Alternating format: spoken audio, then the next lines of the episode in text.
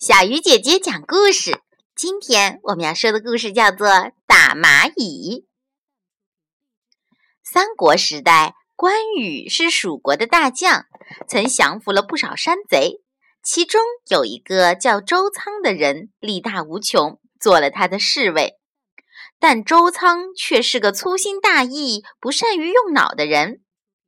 话说有一天，关周二人在一棵树下休息。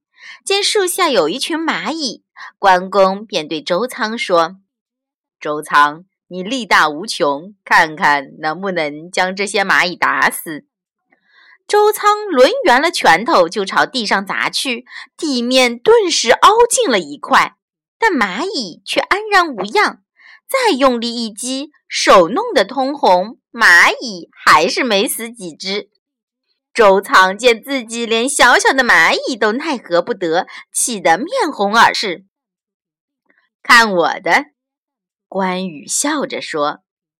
只见他伸出食指，轻轻一捻，一下子死了十几只蚂蚁。周仓看的是目瞪口呆，怎么也想不明白。关公便对他说。勇气和力量固然重要，但要想做大事、成大器，还要懂得用脑啊！